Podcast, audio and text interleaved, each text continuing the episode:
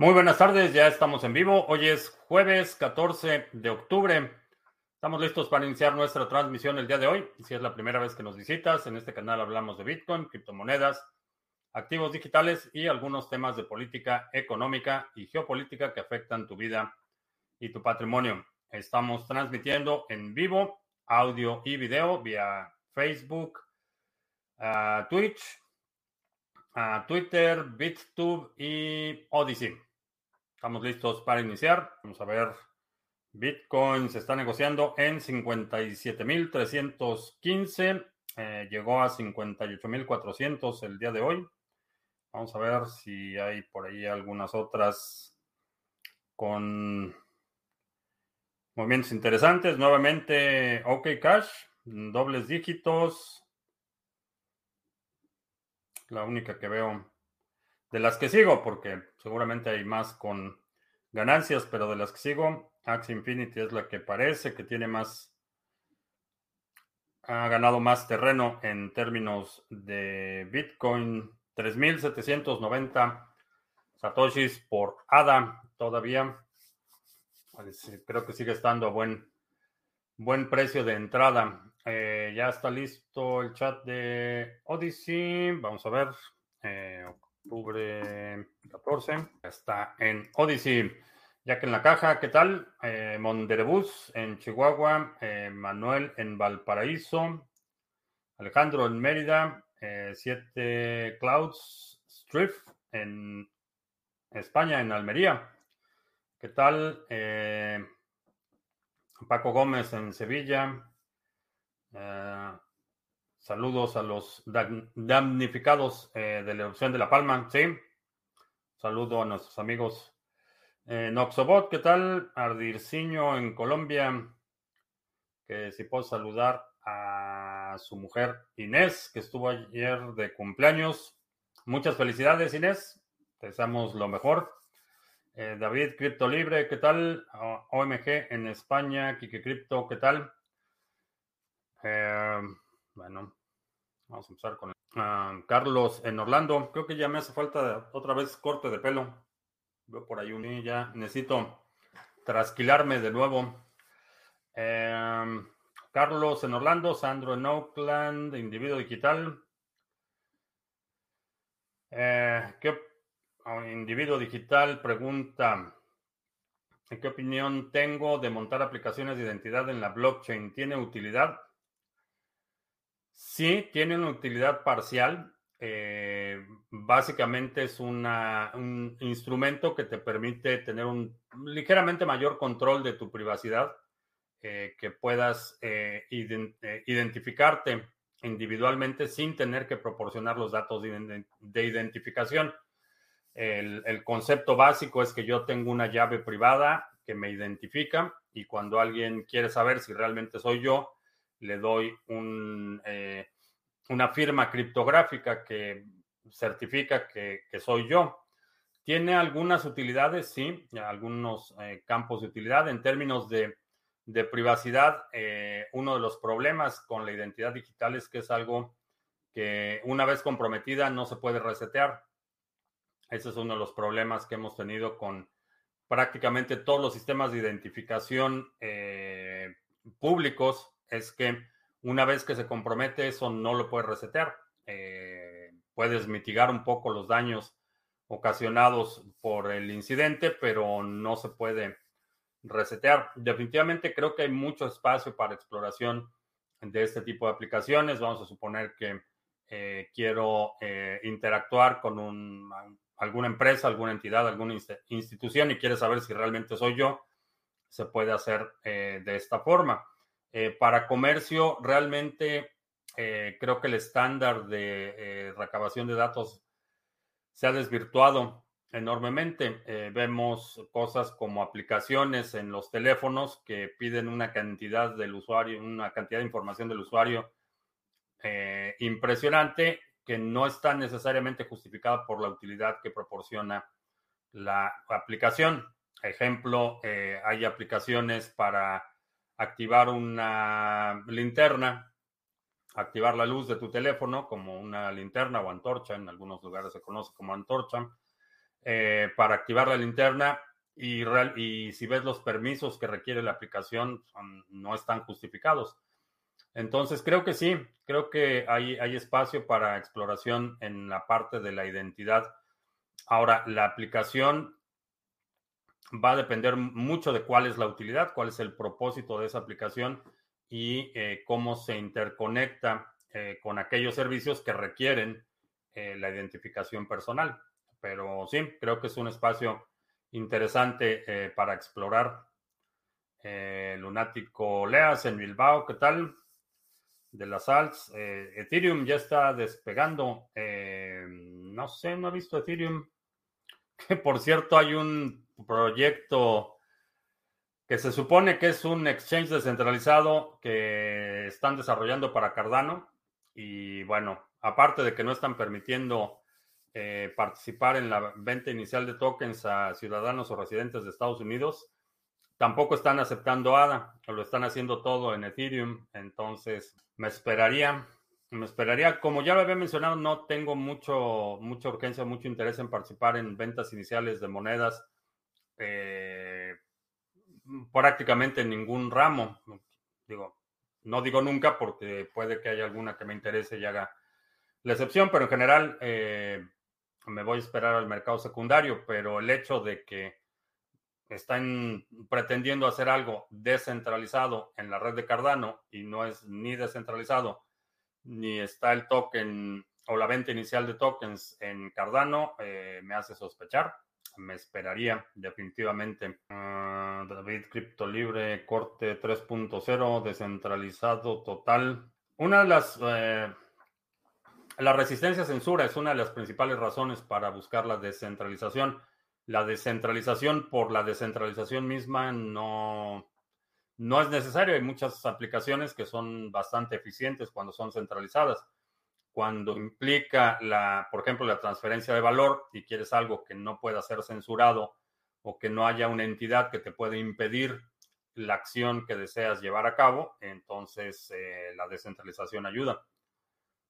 Wisgeborg, ¿qué tal? Ah, ¿Cómo sería un caso de uso de los NFT en los videojuegos? Hay muchos casos de uso. Eh, tu personaje, el personaje que creas eh, eh, en el juego puede ser un NFT, que es más o menos como funcionan los Axis. Hay personajes o, caracteres dentro del universo del videojuego que tú creas como NFTs y los puedes reproducir. hay una eh, un procedimiento en el que juntas los atributos de este NFT con los de este otro y tiene secuencias parecido al código genético, algunas eh, características que son dominantes o recesivas, etcétera. Entonces, cada, cada ente que vive en el entorno del videojuego es un NFT. También lo podrías utilizar para cosas como eh, poderes, atributos, facultades de los personajes dentro del videojuego o para llevar a cabo intercambio en el entorno virtual del juego. Es decir, eh, tú y yo estamos jugando en un universo X y tú me quieres intercambiar eh, un, tipo de arma especial eh, por otra cosa y para facilitar ese cambio podemos utilizar NFTs. es alguno de los ejemplos que creo que por lo menos en lo que a mí respecta, el, uso del NFT tiene más sentido que lo que estamos viendo en el ámbito de eh, JPGs e imágenes. Cenitru en Venezuela del Norte, ¿qué tal?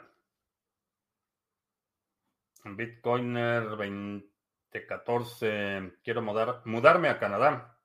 ¿Qué opinión tengo? Además de que hace mucho frío. Eh, la situación en Canadá no está tan glamorosa como mucha gente asume o como era todavía hace unos años. La verdad es que se ha deteriorado mucho en el tema de las libertades civiles. En este momento, eh, si no tienes, por ejemplo, vacunas, eh, no solo no puedes viajar, sino no puedes salir del país. Están se ha convertido en una cárcel parecido a Australia. Entonces la situación se ha deteriorado bastante. Eh, definitivamente vas a ver una mejoría significativa en términos de calidad de vida, si vienes de, muchos de los otros países en el mundo, sigue teniendo una alta calidad de vida. El proceso de migración no es simple y tampoco es rápido, entonces si estás pensándolo, eh, no te tardes demasiado, te recomiendo que eh, contrates a un abogado que te ayude con el proceso de migración porque tienen un proceso bastante eh, es estricto, pero está bien delineado. Tienen un sistema de puntos, entonces, por ejemplo, si tienes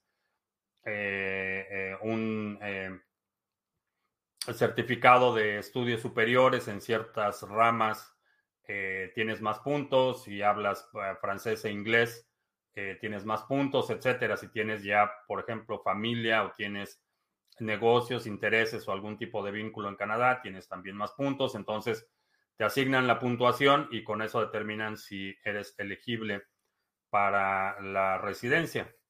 entonces, puede ser buena alternativa. No sé en dónde estás en este momento, pero puede ser una, una mejor alternativa que muchos países en Latinoamérica, definitivamente.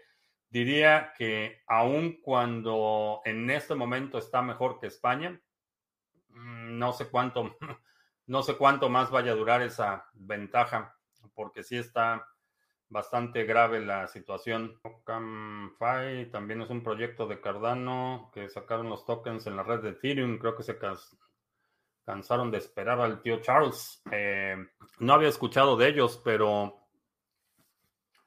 pero no sé, no sé por qué lo estaban esperando. Los tokens ya, ya podías emitir los tokens de forma nativa ya desde hace varios meses. Entonces, digo, honestamente, no, no sé qué, qué estaban esperando o, por qué lo decidieron hacer así, pero está bien que lo desarrollen donde quieran.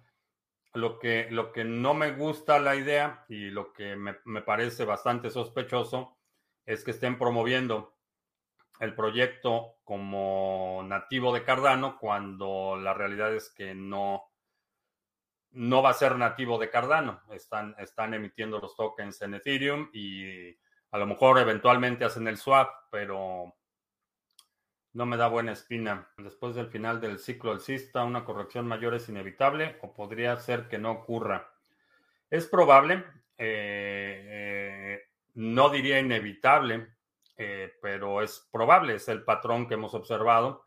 Esas correcciones no solo son un fenómeno natural, sino que creo que son positivos. Es, es una forma de, digamos, sanear los excesos del mercado es, eh, creo que es bueno que haya este tipo de correcciones. Eh, inevitable, no. ¿Qué tan dramática va a ser? Todavía no lo sabemos hasta que no eh, sepamos cuál va a ser el máximo en este ciclo. Em, Canadá y Australia eran las mejores para emigrar antes de la pandemia. Sí, digo, la situación en Canadá se ha estado deteriorando inclusive antes de la pandemia, pero pero sí se aceleró el deterioro enormemente. Costa Rica también ya, eh, me parece que ayer o antier anunció que eh, va a requerir, eh, va a ser obligatoria la vacuna. Entonces, puedes reconsiderar tu lista de lugares para migrar. a 00 Lucero en Colombia, ¿qué tal?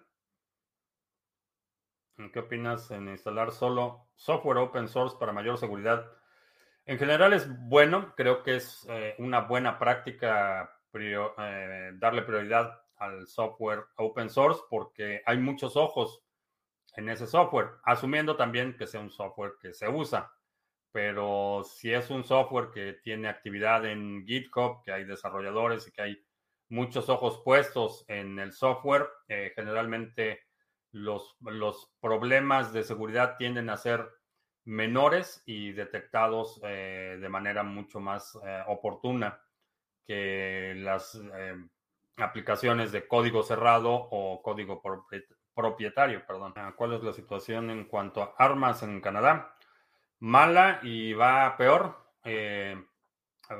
hicieron una prohibición bastante estricta de tipos de armas específicos, rifles semiautomáticos principalmente pero ahorita ya empezaron con el discurso de que también eh, rifles y, pistolas de aire son armas eh, letales eh, porque desenterraron ahí un caso excepcional de alguien que estaba utilizando una pistola, un rifle de aire y le, disparó a alguien, le pegó creo que en el ojo y, murió de un derrame cerebral, un caso así súper super extremo y desenterraron eso y ya están empezando con el discurso de que esas armas también deben ser prohibidas. Eh, bastante hostil para eh, la posesión de armas privadas o la posesión privada de armas. Estando en Argentina, las únicas opciones para migrar son China, Venezuela, Rusia, Nicaragua y México. No sé por qué, pero estoy muy interesado en los NFTs y quiero comenzar a publicar en OpenSea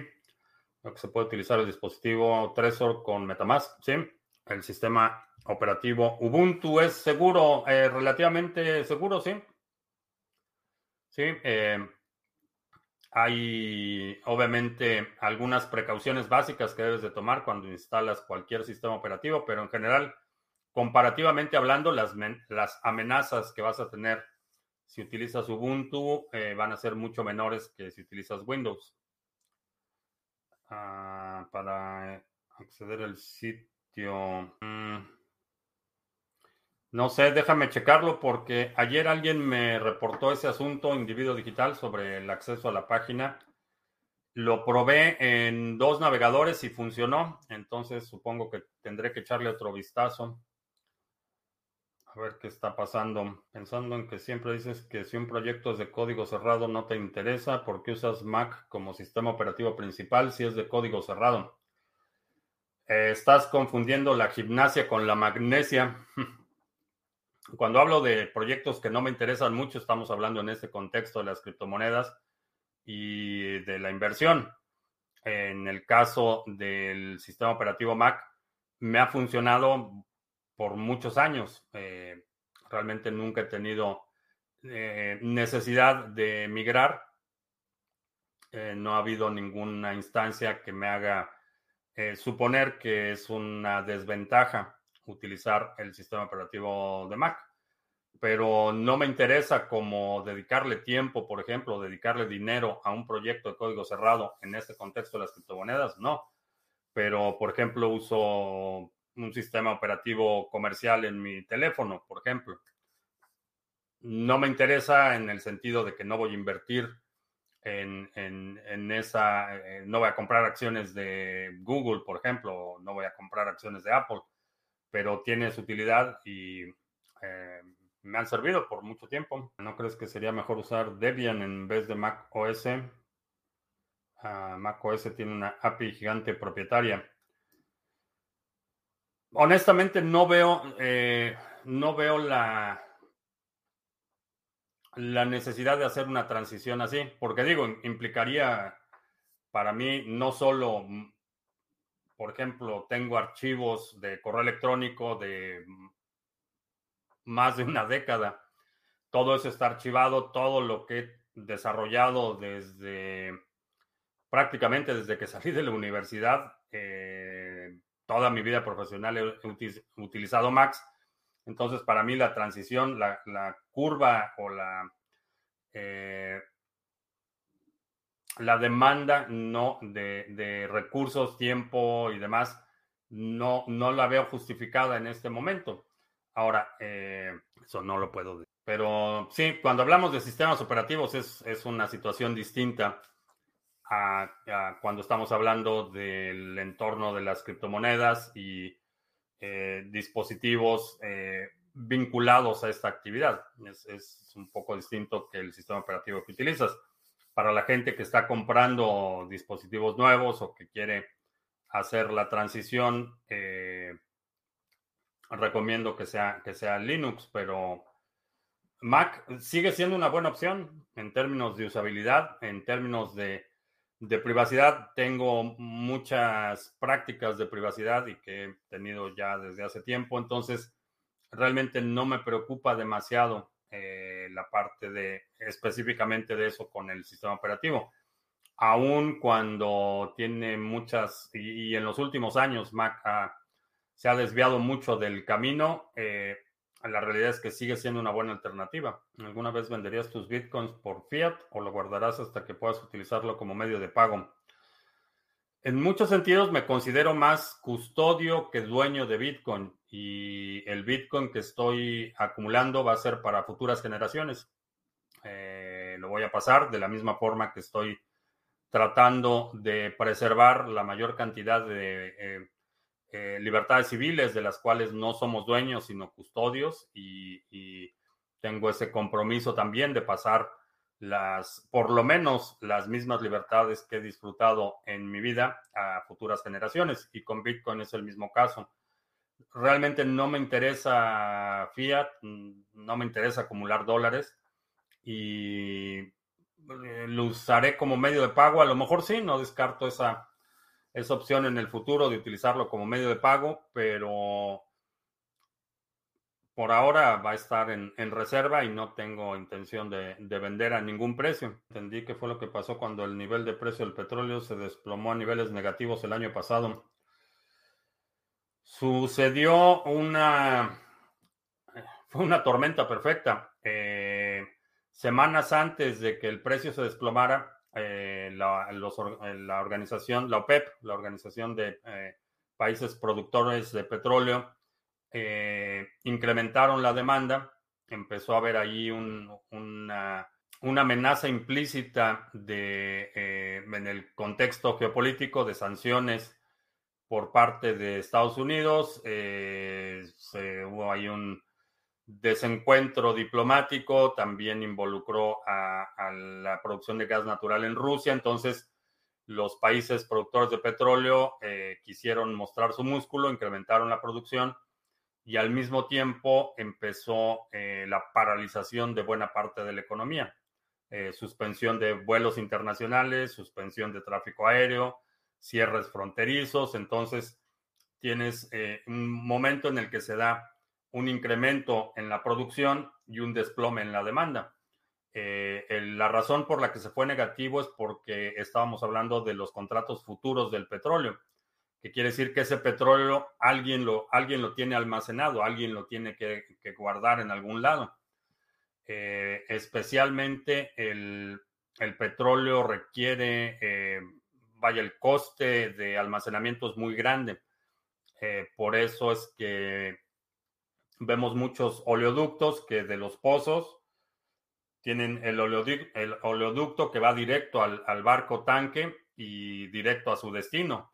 El almacenamiento del petróleo es extremadamente caro, entonces tienes un incremento en la producción, eh, un desplome en la demanda y quienes tienen esos contratos futuros necesitan almacenar ese petróleo en algún lado. Por eso es que eh, el precio eh, llegó a negativo, que realmente lo que significaba era que estaban buscando quién les quitara de las manos ese petróleo para no tener que incurrir en el costo, en el costo de almacenamiento. Eso eh, tiene otras consecuencias que también afectan el precio. La gasolina, por ejemplo, no se puede almacenar indefinidamente, se oxida rápidamente, entonces necesitas ponerle estabilizadores y otras cosas para poder prolongar la vida útil de la gasolina una vez refinada. Entonces es un sistema que si se detiene en cualquiera de las partes empieza a causar muchos problemas. Entonces tenemos que la demanda del, crudo se, desploma, la demanda de subproductos se desploman, las refinerías ya no van a pedir más petróleo porque tienen que deshacerse de las gasolinas que ya procesaron. Entonces empieza una bola de nieve que, afecta el precio al, al nivel que vimos el año pasado. Ahorita estamos observando un fenómeno distinto, estamos observando una aceleración en el precio porque la demanda se está incrementando y, las, eh, la infraestructura de distribución de la red petrolera eh, no se ha paralizado al mismo nivel. Eh, no, ellos, los, los bancos tanque, no dependen de los puertos o no están compitiendo por la infraestructura en los puertos comerciales. Los, bancos, los barcos tanques salen de donde está la estación donde los llenan, el puerto donde los llenan del oleoducto, los mandan al puerto en el que lo reciben y los vuelven a conectar a otro oleoducto y, mandan el petróleo a las refinerías. Estoy simplificando un poco el proceso, pero es básicamente cómo funciona. ¿Qué es lo más criticable a tu criterio del consenso a través de la prueba de participación? ¿Todos son iguales o hay diferencias dependiendo de la blockchain que aplica? Eh, todas, todas tienen sus particularidades. Eh, lo más criticable, en mi opinión, es que todavía no ha sido probado, todavía no ha sido sujeto a un ataque de, gran envergadura. Eh, hemos visto algunos ataques interesantes, como el de la Justin Sun y la mafia china, el intento de cooptar la red de Steam y el fork resultante, que fue la red de Hive. Eh, ese fue un fenómeno interesante porque utilizaron básicamente la prueba de participación para tratar de cooptar la red y robarse el fondos de los usuarios, que eso sucedió. Eh, básicamente, eh, una vez que Justin Sun, con ayuda de la mafia china, tomó control de la red, eh, invalidaron las carteras que tenían los críticos de la participación de Justin Son. Entonces, fue un ataque interesante, pero no fue todavía la envergadura de un, de un actor de Estado, por ejemplo. Entonces, en mi opinión, esa es la parte que todavía le falta probar a la prueba de participación como mecanismo de consenso. Escuchado de China su interés de crear otro canal como el de Panamá en Centroamérica. Eh, sí, ya tenía, tenía bastante tiempo, digo, llevan ya bastante tiempo tratando de hacer algo así. Que si tengo licencia de radioaficionado, no. Eh, no, porque las, las licencias son públicas. Entonces, para que para obtener la licencia tengo que tener un domicilio que está en una base de datos que con búsqueda abierta. Entonces, eh, no. Eh, entonces, no. Eh, no tengo licencia de radio aficionado, tengo radios, no transmito, tengo los radios programados, sé programarlos, sé utilizarlos, simplemente no transmito. ¿Por qué medios te espía la NSA? Por todos los medios posibles. Saludos a la NSA. Que por cierto, felicidades a nuestros amigos de la NSA que están estrenando página web. Mucho más tenebrosa que la anterior, pero felicidades. Ah, ya dijo el Cacas, México no usará Bitcoin ni buscará innovar mucho. pues no sé, no sé por qué, no sé por qué les sorprende.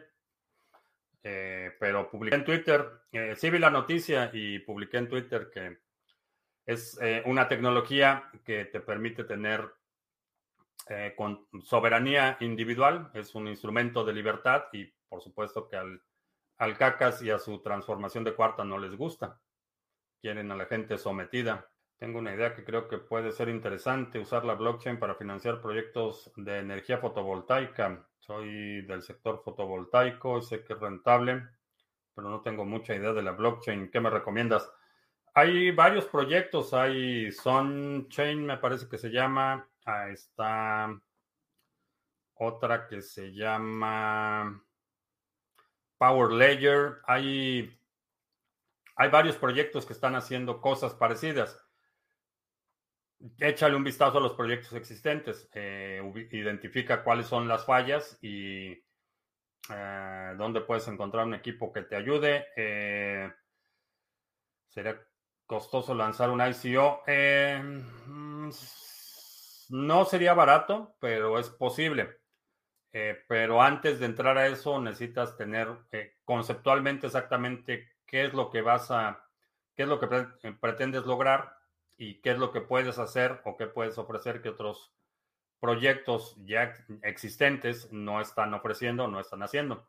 Eh, por ahí Juan Campaña, que es nuestro moderador en Facebook, también está en el rollo de la energía fotovoltaica. A lo mejor pueden armar ahí un equipo. Ah, tengo todos mis ahorros en BTC. Mi idea sería utilizarlos para los primeros gastos que tenga que hacer en Canadá. Eh, a lo mejor, digo, no sé, considera eh, que a lo mejor un país tropical, una pequeña isla, un paraíso fiscal será una mejor alternativa para ti.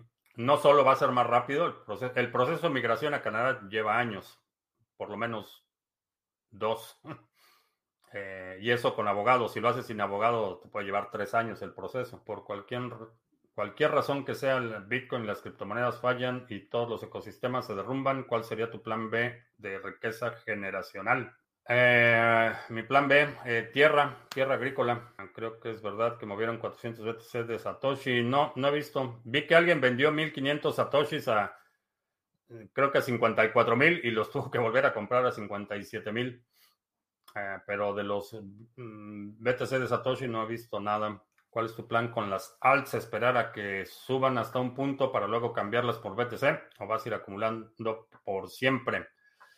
Para cada, eh, eh, lo veo caso por caso, no tengo realmente una política eh, colectiva. Caso por caso, cada una tiene sus targets y tengo expectativas de cada una de las monedas. Y en algunos casos sí voy a empezar a pasar a Bitcoin, pero el flujo, el resultado del flujo de efectivo, no el principal el retorno que estoy obteniendo eh, de esas monedas, sí, eh, lo voy a pasar a Bitcoin, pero no el principal. Ah, F Torres en Ecuador, ¿qué tal? Hace tiempo que no te veía, qué bueno que estás por acá. El Traza en Barcelona, ¿cuál es la nueva página de la NSA? El dominio es el mismo, es nsa.gov, pero reconfiguraron, hicieron, presentaron un nuevo diseño y demás. El anterior era más parecido al resto de las oficinas de gobierno, así muy burocrático, vaya, con colores oficiales y demás, pero ahorita ya es así con fondo negro y letras verdes y así más, más hackerón el, el sitio. Entiendo que en caso de emergencia se puede transmitir por radio sin licencia en la mayoría de los países. Eh, sí, en todos, en todos los países, en caso de emergencia sí puedes transmitir los radios Baufeng transmiten codificados. Puedes, pero no debes. Puedes codificar la señal, pero en la mayoría de los países eh, transmitir eh, señales codificadas en ese rango de frecuencia es ilegal. Porque casi siempre las islas son paraísos fiscales? Ah, pues es una situación estratégica si eres una isla pequeña y no tienes, no tienes petróleo, no tienes muchos recursos, eh, dependes a lo mejor principalmente del turismo, eso abre la puerta a que a todos esos que van visitando los puedas retener ofreciéndoles un estímulo fiscal. Es una forma de competir en el escenario internacional. Eh, si no tienes eh, la población, la extensión o los recursos naturales para competir en el ámbito internacional, puedes atraer inversiones ofreciendo a los que van de visita eh, facilidades permanentes, una ventaja permanente. Crypto World, España, saludos en Sevilla. ¿Qué te parece la minería en la nube? Me parece una buena estrategia. Bueno, asumiendo que lo hagas con una empresa que realmente está minando, en mi caso la única que puedo asegurar que realmente está minando es Genesis Mining eh, puede ser buena estrategia, aun cuando mines a pérdida, fiscalmente mm, es una ventaja considerable que comprar directamente el Bitcoin. ¿Qué país es el que más fabrica chips y cuál es la materia prima que más necesitan los chips? Eh, silicio. La mayoría de los chips utilizan silicio como sustrato. El segundo material es eh, materiales conductores, cobre y oro principalmente. Eh, cerámica para algunos transistores, resistencias y cosas así, eh, capacitores. Eh, ¿Y cuál es el país que más fabrica? China. Taiwán también fabrica una cantidad considerable de chips. Terrevilla, tarde pero sin sueño. Por cierto, Mr. Revilla, ponte en contacto con los de Bitbox para que los distribuyas en Venezuela del Norte. Tienen un distribuidor en España, pero en Venezuela del Norte no hay distribuidor. Ponte las pilas con eso. Ah, Delaware es una especie de paraíso fiscal. Sí. No tiene el clima tropical, pero Delaware sí tiene muchas ventajas fiscales comparativamente hablando con el resto de los estados de Estados Unidos. Ah, dices que la certeza jurídica de las propiedades está cada vez más amenazada por los gobiernos, pero tu plan B de acumulación de riqueza generacional son las tierras agrícolas. ¿Cómo es eso? Eh, sí, no es fácil, pero en un escenario en el que no existiera Bitcoin, eh, las tierras agrícolas sería el mecanismo de preservación de riqueza más efectivo. Tiene un riesgo jurídico, por supuesto, pero a diferencia de otros tipos de propiedad, en la propiedad agrícola, la posesión es el 90% de eh, la propiedad. Entonces, y particularmente los terrenos agrícolas tienen eh, no solo eh, ciertos beneficios desde el punto de vista fiscal, sino tienen más protecciones legales que, por ejemplo, una propiedad residencial o un departamento de edificios. Eh, la, tierra agrícola tiene un nivel mayor de protecciones que otro tipo de propiedades comerciales o industriales. Entonces, sí, como plan B, asumiendo, vamos a suponer que no existiera Bitcoin o que se hubiera colapsado, lo que sea, Creo que de las alternativas que veo en este momento, esa sería la, menos mala, digamos. Y además se puede defender con la segunda B. Ah, BitPay es actor hostil, eh, sí. Sí, BitPay es, eh, bueno, no sé, creo que le debemos agradecer a BitPay que gracias a su incompetencia existe BTC Pay Server. Eh, es una historia bastante curiosa, pero cuando inició la activación de Segwit, BTC Pay Server, eh, BitPay eh, decía que no podía consolidar transacciones, que eran muy caras, entonces estaba cobrando un exceso de comisiones que, realmente eran puras mentiras. No estaba sustentado en la realidad. Estaban tratando de empujar ese discurso de que las transacciones en Bitcoin eran muy caras y que por eso había que activar eh, Segwit 2X, que había que incrementar el, tamaño de los bloques porque las transacciones eran muy caras, pero lo que estaban haciendo es que ellos estaban cobrando mucho más allá de lo que requería la transacción para ser minada. Entonces, eh, Nicolás Dorier, un desarrollador, los exhibió públicamente, les dijo que estaban, que eran mentiras y que los iba a convertir en obsoletos. Y ese fue el inicio de BTC Pay Server y hoy en día es una suite bastante robusta, es una eh, solución que me hace pensar que si no, no hubiera sido por el fiasco, la frustración de Nicolás, eh, no existiría BTP 6, BTC Pay Server como existe hoy. Bueno, se llaman eh, efemérides, efemérides del mundo cripto. También serías custodio de Cardano y demás criptos sin poder disfrutar de esos recursos o los cambiarías al llegar a su objetivo. Es que mi objetivo no es tener dólares. Eh, sé que para mucha gente le, causa mucho conflicto esta noción. Eh, no me interesa acumular dólares. Eh, si Bitcoin llega a 100 millones de dólares, no lo cambiaría por dólares porque eso significa que el dólar ya no vale nada.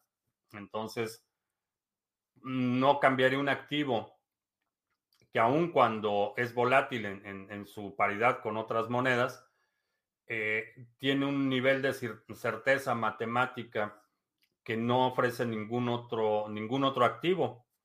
Entonces, no me interesa, eh, no me interesa acumular dólares. En términos del, disfrute, cada persona tiene sus, particularidades en lo que se refiere al disfrute del producto de su trabajo. En mi caso, lo que disfruto es la libertad. Eso es lo que disfruto. No me interesa comprar eh, mansiones extravagantes, no me interesan los vehículos de lujo o no quiero mi propio avión o un superyate. Disfruto la libertad, esa es para mí la recompensa del esfuerzo y sé que Bitcoin va a ser el, vehículo conducente a preservar esa, esa, libertad. No tengo interés de cambiarlo por dólares. Ahora, necesito aclarar que vivo en Estados Unidos. Aquí la moneda de curso legal es el dólar. Todo el mundo tiene dólares y para mí no, no representa una ventaja significativa.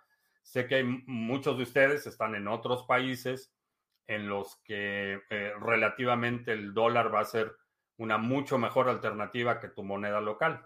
Entiendo que, para muchos de ustedes ese es el caso. Sin embargo, eh, ningún, ningún instrumento, ningún stablecoin, ningún, ninguna moneda fiat, ni siquiera el franco suizo, que históricamente era una moneda extremadamente eh, sólida, eh, ninguno de estos instrumentos te va a dar el nivel de certeza y en lo personal el nivel de libertad que te va a dar Bitcoin. Entonces, ese es mi disfrute. Mi disfrute es ser libre, es poder pintarle al cacas un violín, si adopta o no adopta, o, aquí a oyese, pasarme por el arco del triunfo, lo que diga nos oyese. Ese es, esa es mi recompensa. Ah, Sebas Campa, sí, que el cacas ya dijo que no quiere, no quiere Bitcoin, que eso ha de ser muy aspiracionista, eso de de sentirse, tenerla, ¿cómo les dijo a los ministros de la Corte que no fueron a su a, su informe? ¿Cómo dijo? Que eran, que tenían la, arrogancia de sentirse libres. Eso fue lo que le dijo a los ministros de la Corte que no asistieron a su informe. Entonces, eh, sí. Bitcoin es la moneda para quienes tenemos la arrogancia de sentirnos libres. Beto en Barcelona, no puedo conectarme estos días y no sé si ya lo han hablado, pero me gustaría saber tu opinión sobre estos temas, sobre RGB, supongo que te refieres a RSK, que si conozco a Deeper Network, la VPN descentralizada, será confiable. No los conozco, eh, no he visto nada de su infraestructura, no sé eh, cómo es la parte de la descentralización, porque la VPN es, una, es un túnel de una conexión punto a punto. Entonces, eh, si es descentralizado, cómo se determina quién es el otro punto, qué tan fácil es cooptarlo, etcétera. Y habría que analizarlo con, con más detalle, cómo está la arquitectura. Ah, ¿De qué exactamente se han tratado las noticias recientes que el gobernador de Texas diciendo que el estado de Texas será el hogar de BTC?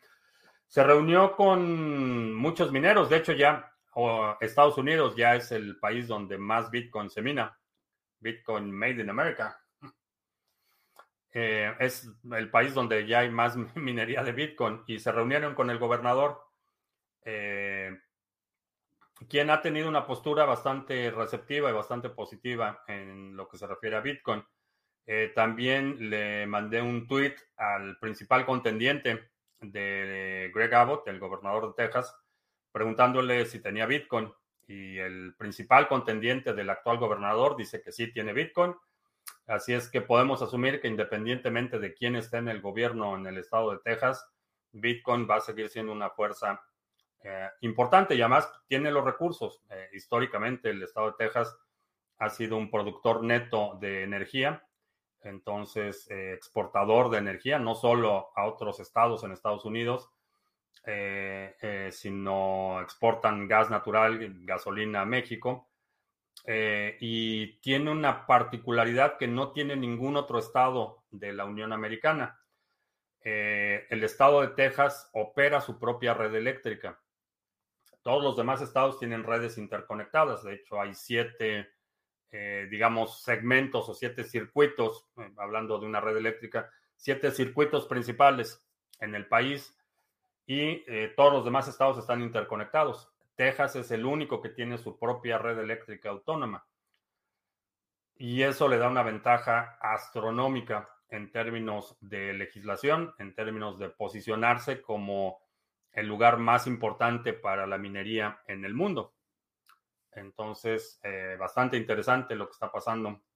Y creo que va, a ser inevitable que haya mucha legislación protegiendo la actividad y veamos más eh, acciones concretas por parte del gobierno del estado. ¿Sabías que Google robó Google Earth a unos alemanes que crearon TerraVision? Eh, no lo sabía. Bitbox, la cartera de hardware open source hecha en Suiza, sí, chécala. Curioso porque la izquierda de Petro en Colombia luces de adopción de BTC si llegase a ganar, al contrario de México. Eh, no es curioso, eh, el, gobierno de México eh, no, es un, no es un gobierno de izquierda, es un gobierno retrógrado autoritario. Se dice de izquierda, pero si ves las acciones que ha tomado, realmente es un, es un tipo de pragmatismo que utiliza la bandera ideológica de la izquierda pero cuyas políticas son más autoritarias que, que realmente de izquierda. Tiene posiciones extremadamente conservadoras en términos eh, de eh, política social, por ejemplo. Eh, tiene una hostilidad inusual para alguien que se dice de izquierda en contra del movimiento feminista, por ejemplo. tiene una actitud extremadamente conciliadora y, y súper consecuente con instituciones religiosas, por ejemplo. De hecho, cuando era eh, jefe eh, de gobierno en la Ciudad de México, le regaló terrenos a la Iglesia Católica para que construyeran las urnas eh, alrededor de la Basílica de, Guadalupe. Entonces, es ideológicamente se dice de izquierda, pero sus acciones son más de un autoritario anacrónico, más, más parecido a la izquierda de los setentas, la, la izquierda setentera, más parecido a eso que la izquierda un poco más moderna, digamos. ¿Crees que Florida sigue el modelo energético de Texas? Eh, no, no puede. Eh, no puede. La red eléctrica de Florida está integrada. y la otra es que Florida no tiene, no tiene ni por mucho. Eh, tienen acceso al Golfo de México y no sé si eh, por eh, la parte de eh, la jurisdicción mm, marina o oceánica, la, banda de jurisdicción. No sé si les corresponda a Florida algo de, por ejemplo, los yacimientos que están en el Golfo de México, pero la mayor parte del petróleo que hay en el, en el Golfo de México lo extrae Texas. No sé cómo esté ahí la, la parte del mar territorial y demás, pero hasta donde sé, eh, Florida no tiene ni por mucho la, ni los yacimientos ni la infraestructura energética que tiene eh, Texas. El World Economic Forum apoya las criptos y la narrativa Cashless Society. ¿Es positivo o negativo? Negativo.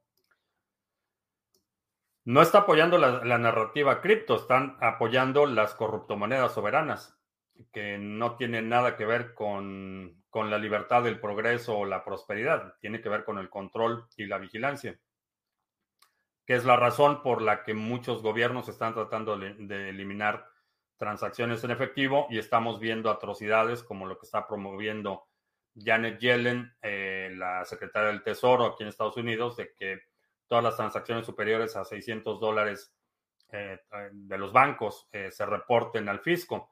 Ahora, llama la atención que aunque su argumento es que es para que los multimillonarios no evadan impuestos, si haces las cuentas, alguien que trabaja eh, una jornada de tiempo completo, que son 40 horas a la semana, eh, por 15 dólares, te da más o menos, ya quitando los impuestos y todo, te da más o menos esa cantidad, 600 dólares por semana.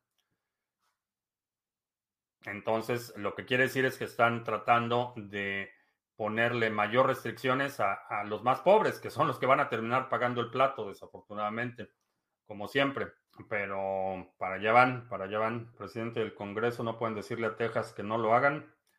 Eh, lo pueden hacer, pero la realidad es que la postura de Texas siempre ha sido muy, muy eh, independentista. De hecho, cada, cada vez que gana un presidente demócrata empieza el run run de, del secesionismo y empiezan los movimientos de que Texas debe independizarse de Estados Unidos y demás.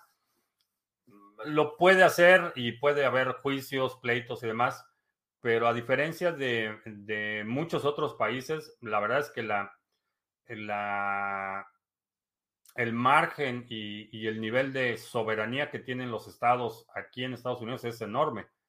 Hay estados que en este momento, por ejemplo, están eh, eh, emitiendo leyes en las que prohíben a funcionarios estatales pagados con fondos del Estado colaborar en ciertas acciones con el gobierno federal.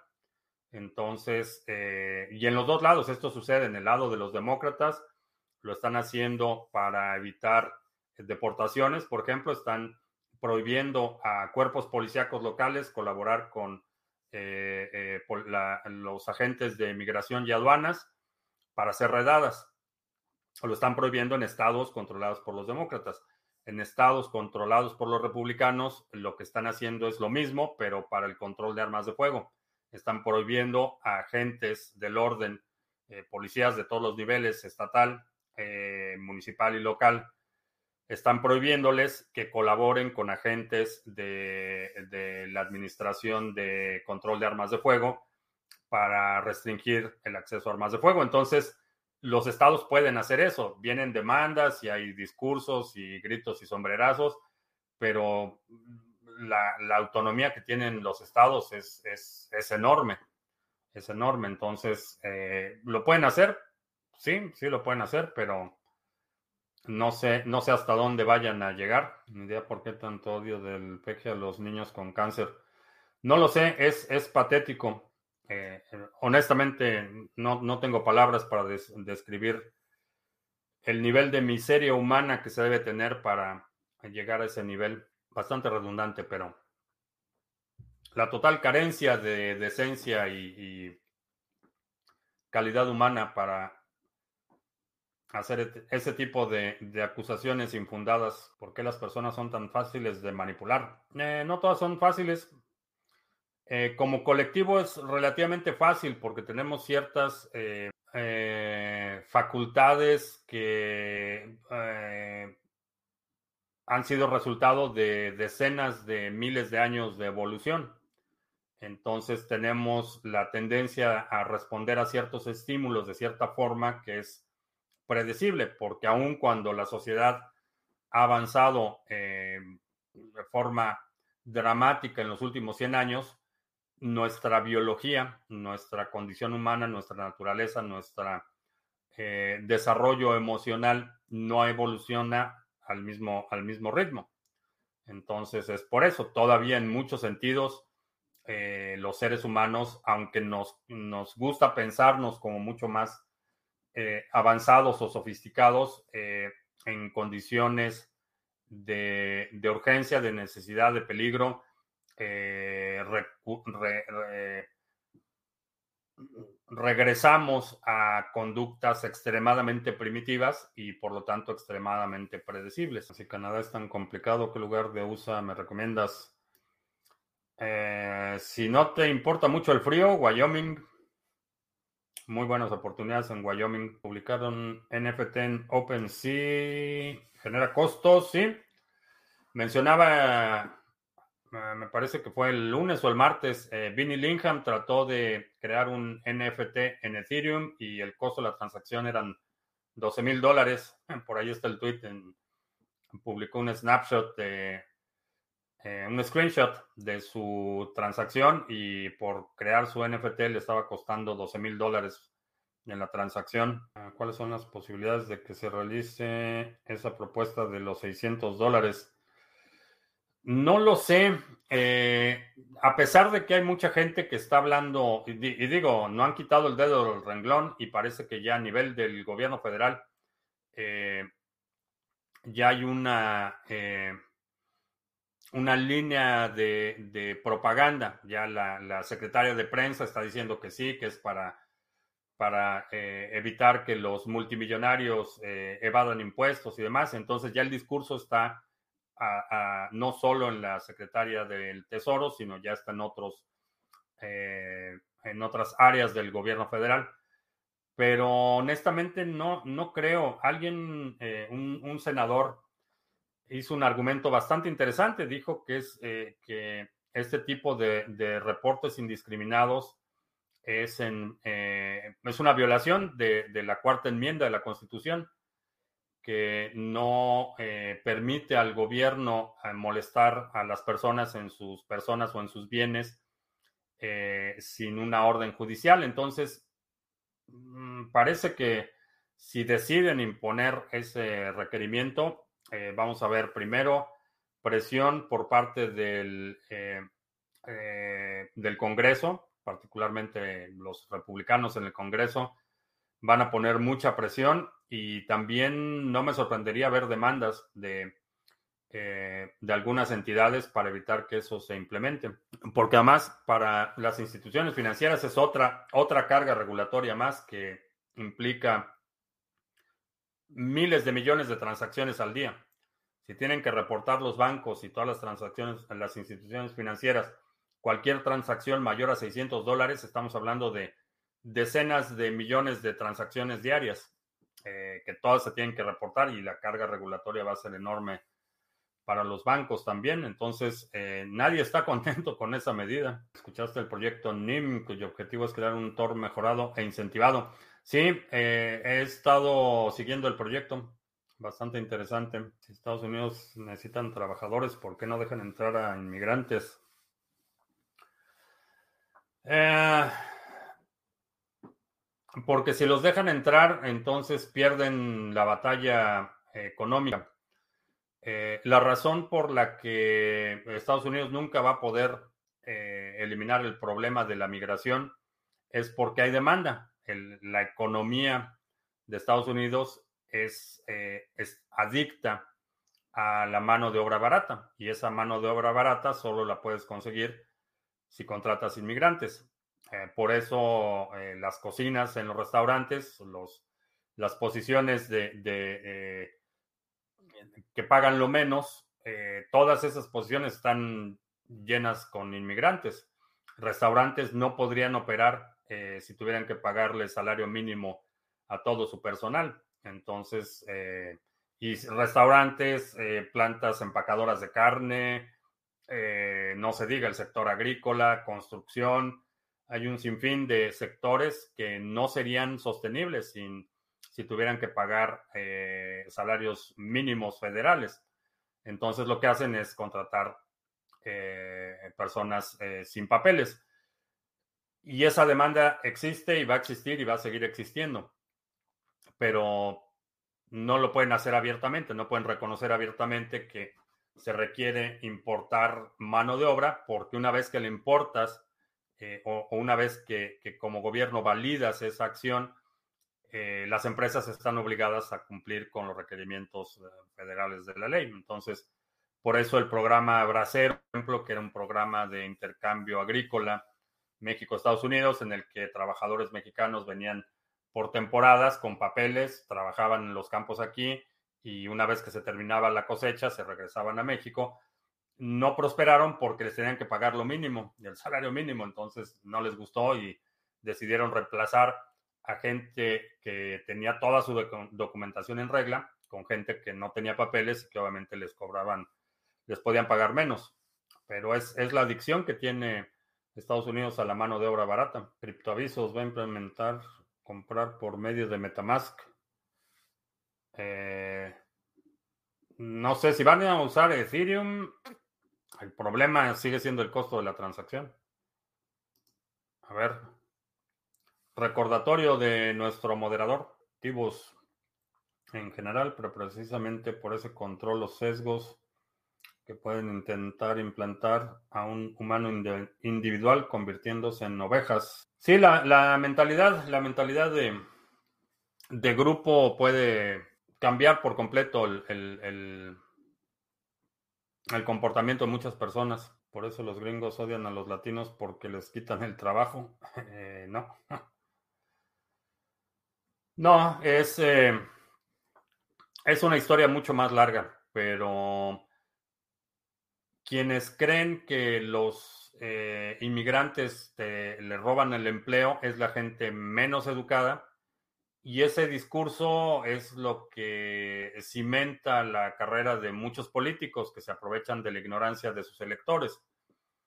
Entonces les dicen, eh, y, lo, acabamos de ver, tan reciente como la campaña presidencial anterior, hay candidatos a todos los niveles, esto se da desde, desde concejales en muchas ciudades hasta presidente, que, que, tratan de movilizar a su voto espantándolos con los inmigrantes.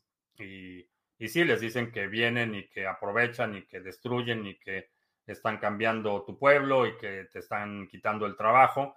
La realidad es muy distinta. Eh, todos esos trabajos, eh, particularmente en, el sector eh, de la manufactura, todos esos trabajos que desaparecieron no fueron inmigrantes los que se, se robaron esos trabajos.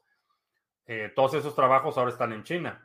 Eh, fueron las, las compañías en complicidad con muchos políticos que exportaron esas operaciones manufactureras y esos trabajos ya no existen.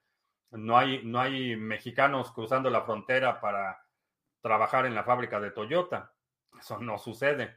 Todos los trabajos de toda la industria automotriz que desaparecieron se fueron a China y se fueron a México y se fueron a otros países. Entonces, utilizan eh, el, discurso del, del, inmigrante como algo pernicioso o algo que compite por los recursos como una herramienta eminentemente política. Cuando la, la realidad choca con ese discurso, vemos eh, agricultores en California, por ejemplo, quejándose que pues no pueden contratar a nadie, que no hay, que los únicos que aceptan esos trabajos son los, los inmigrantes y abren posiciones y ponen anuncios y, ofrecen salario mínimo y no, no lo van a hacer. Y lo mismo sucede con empresas en el sector de la limpieza, en, el, en las cocinas de los restaurantes, como mencionaba. Hay muchísimos sectores en los que hay demanda de trabajo, pero, pero esos trabajos no lo van a hacer los ciudadanos. Esos trabajos los hacen los inmigrantes. Eh, pero a nivel de discurso, para mantener a la base votante motivada, les dicen que son los inmigrantes los que se están robando sus trabajos. Que por cierto, vale la pena recalcar que, que si alguien que acaba de llegar a un país que no habla el idioma, que probablemente tiene un par de contactos, pero no tiene vehículo, no tiene nada, llegan con su mochila. Si alguien en esas condiciones te puede desplazar de tu trabajo, pues a lo mejor necesitas revisar tus, tus calificaciones y el tipo de trabajo que estás haciendo.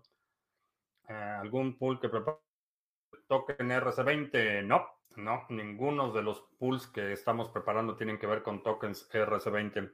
En Venezuela del Norte se está formando la tormenta perfecta. Empresas paraestatales quebradas, sin inversión extranjera y propuestas de privatización del terror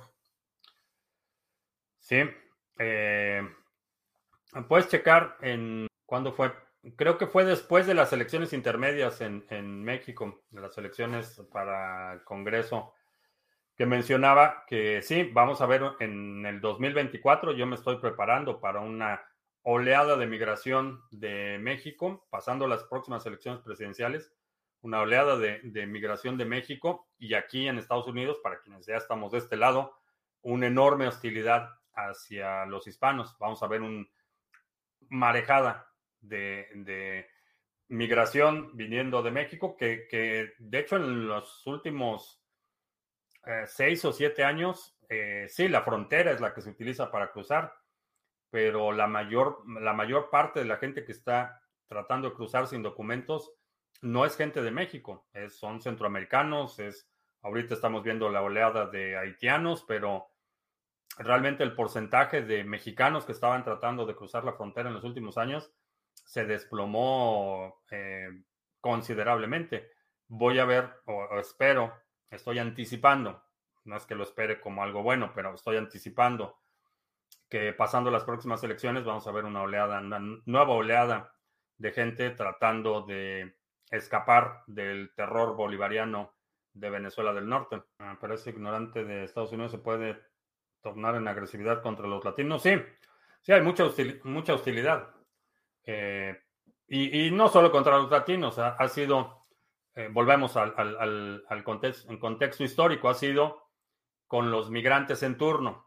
Eh, sucedió cuando la expansión del ferrocarril hacia el oeste, toda la costa oeste de Estados Unidos, la migración de chinos era por, por decenas de miles y, había una enorme hostilidad hacia todo lo que tenía que ver con, con Asia, por ejemplo.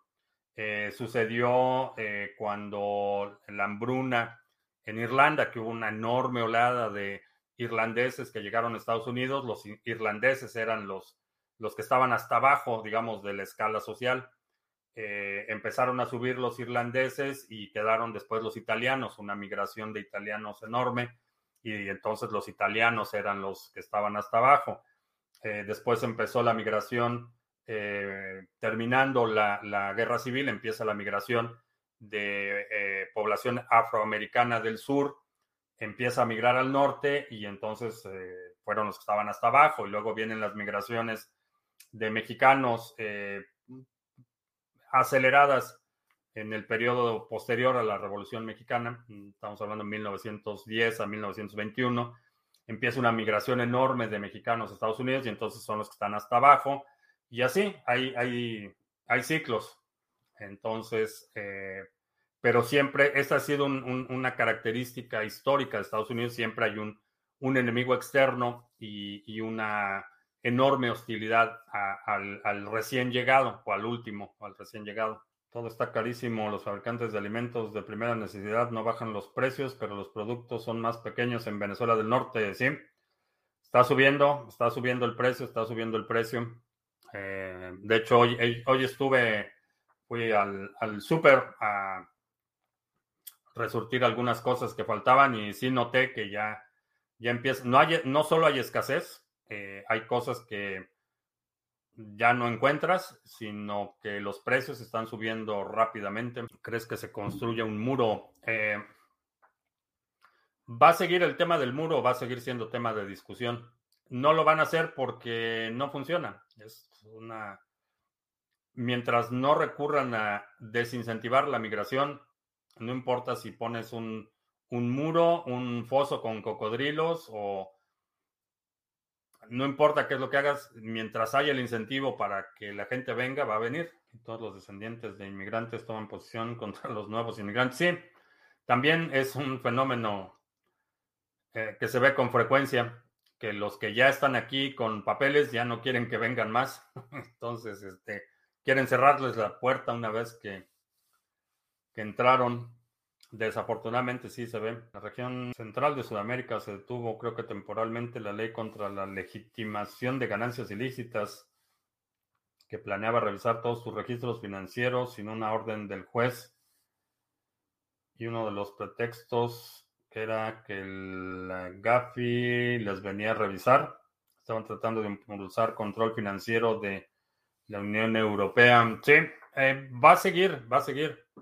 Pero lo que lo que van a lograr es lo que siempre logran cuando empiezan con estas actitudes persecutorias. Lo que va a suceder es que la gente ya no va a poner su dinero en el banco, va a empezar a tratar de, eh, proteger sus activos, que es un derecho. Si el gobierno está amenazando por, con quitarte de forma totalmente arbitraria, infundada y caprichosa el producto de tu trabajo, el patrimonio de tu familia, tienes todo el derecho a defenderlo. Es bueno tener un colchoncito de tarjetas de regalo Uber Eats compradas en Bitrefill. Eh, no lo creo.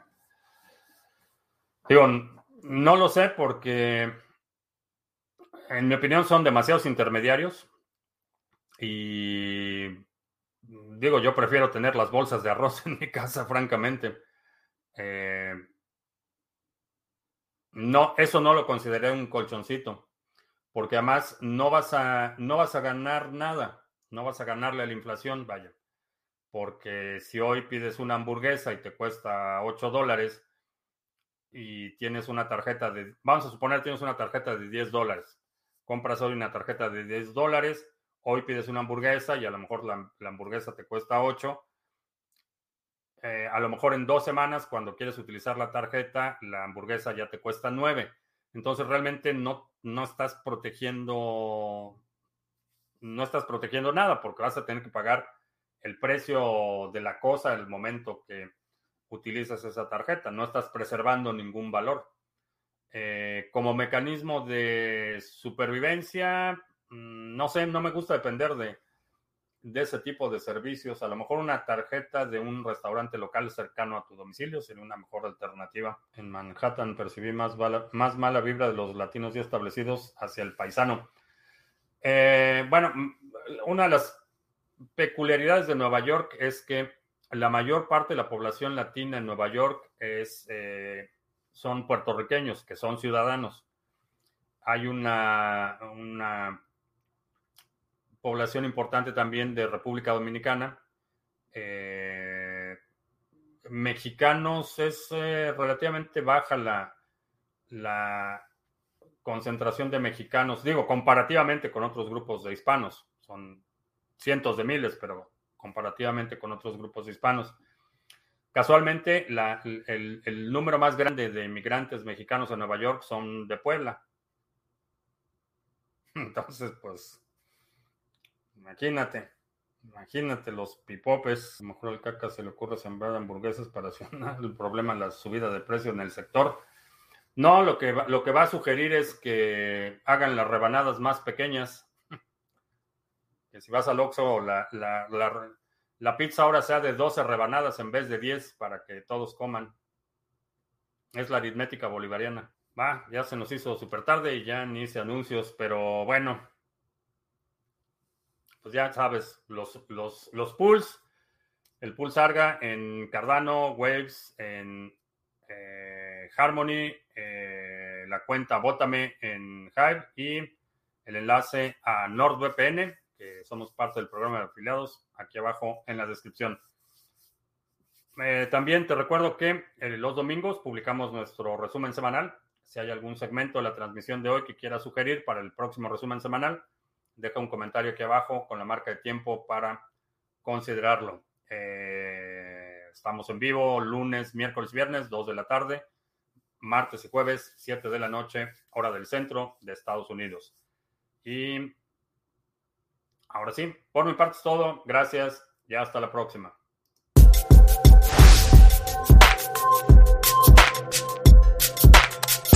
Silent scan.